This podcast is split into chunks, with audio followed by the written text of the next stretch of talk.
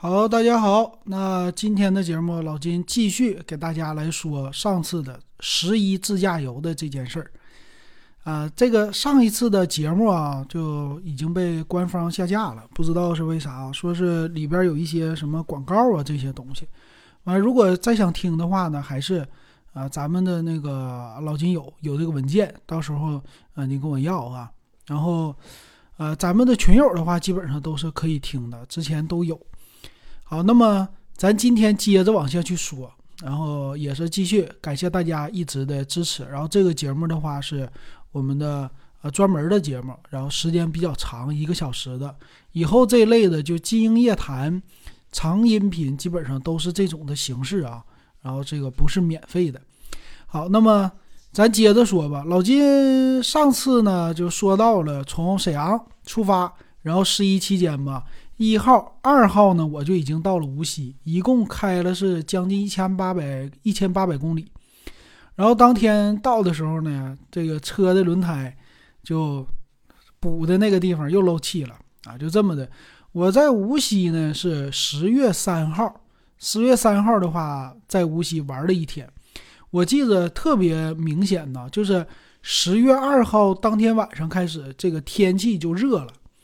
啊，其实很有意思啊，就是十一期间去了，呃，那边之后，到了无锡，其实整个进了江苏，开始就特别的热了，啊，一下子就变成了三十度的天啊，就那种感觉和北方啊这完全不同，一下就跨过来了。然后到了无锡，当天晚上就一开车门，哇，这种热的感觉，我非常的怀念，哼，非常熟悉，因为之前呢。